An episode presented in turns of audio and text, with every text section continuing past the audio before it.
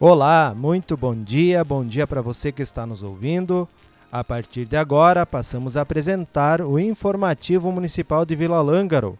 Hoje é sábado, 7 de janeiro de 2023. Em nosso programa de hoje, contamos com a presença do prefeito municipal, Anildo Costela. Bom dia, Anildo. Bom dia, Fernando. Bom dia aos ouvintes que acompanham o programa da Prefeitura Municipal de Vila Lângaro nesse sábado. Agradecer a companhia de vocês nesse primeiro programa de 2023.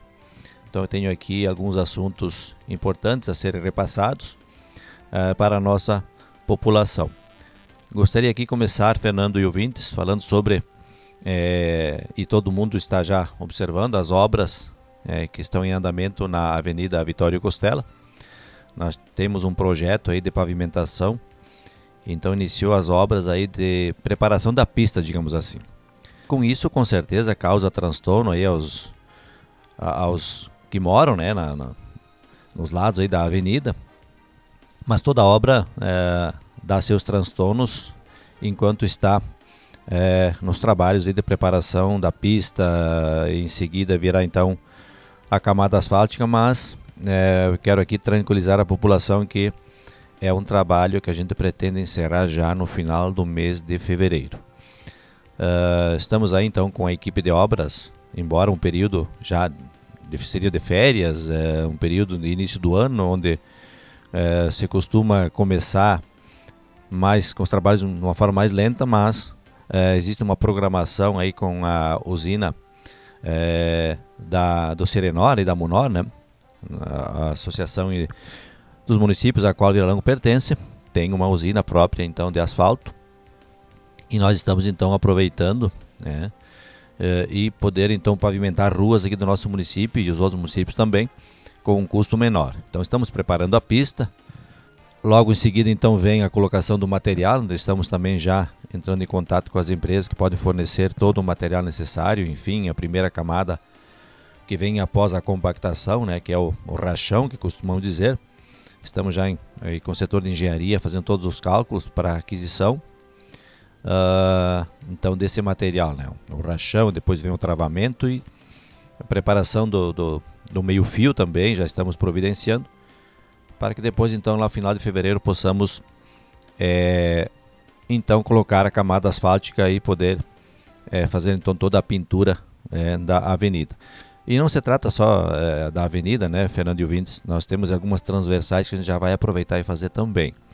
Então nós temos aí duas transversais que a gente vai aproveitar e deixar pronto, até para poder facilitar é, as futuras pavimentações, para não ter que estar tá, é, fazendo muita emenda. Então temos ali algumas transversais que também a gente vai pavimentar. E outras transversais, então, onde não haverá transporte de, de com muito peso, digamos assim, caminhões e máquinas, então a gente vai fazer com com paver, né? Fica bonito, fica bom e vamos aderir aos programas que o Estado vai abrir novamente, que é o Pavimenta, com outras etapas.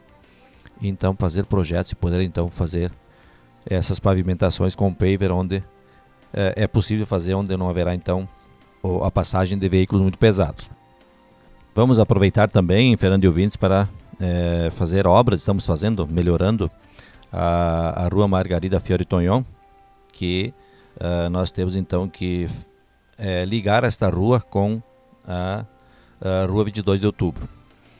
É uma necessidade que temos há muito tempo, porque hoje nós temos só uma, um acesso, né, que passa por aquela ponte ali próxima de Agro e essa ponte já está precisando de algumas reformas, restauração, enfim, e alargamento da pista. Então nós precisamos ter esse acesso então é, pela Rua Margarida Fiore Tonhon e estamos aí já, vamos na próxima semana chamar os, os, os, proprietários daqueles terrenos para poder então iniciar a negociação para que possamos ainda este ano, né, e o quanto antes, uh, ter esse novo acesso, então, uh, o prolongamento da rua uh, Margarida Fiore Tonhon.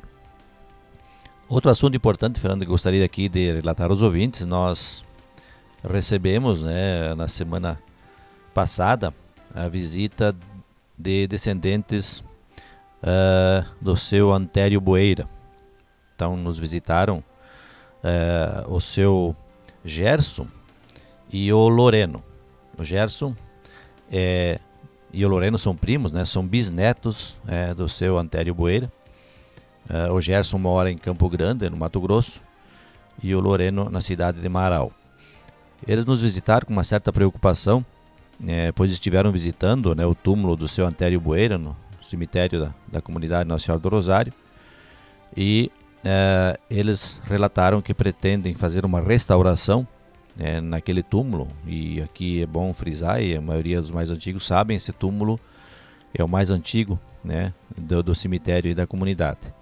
E eles se prontificaram então dar uma restaurada, um pouco preocupados porque alguns familiares né, que foram sepultados naquela época né, já não estão mais em túmulos e eles estão com, certo receio que o seu antero também daqui a pouco né, os, os restos mortais sejam retirados, mas uh, tenho certeza que podemos até conversar com os responsáveis pelo cemitério, né, por ser um túmulo mais antigo e se tratar do seu Antério Bueira, que foi, é, digamos assim, é, o primeiro morador que fundou né, aqui a, a, a, a localidade.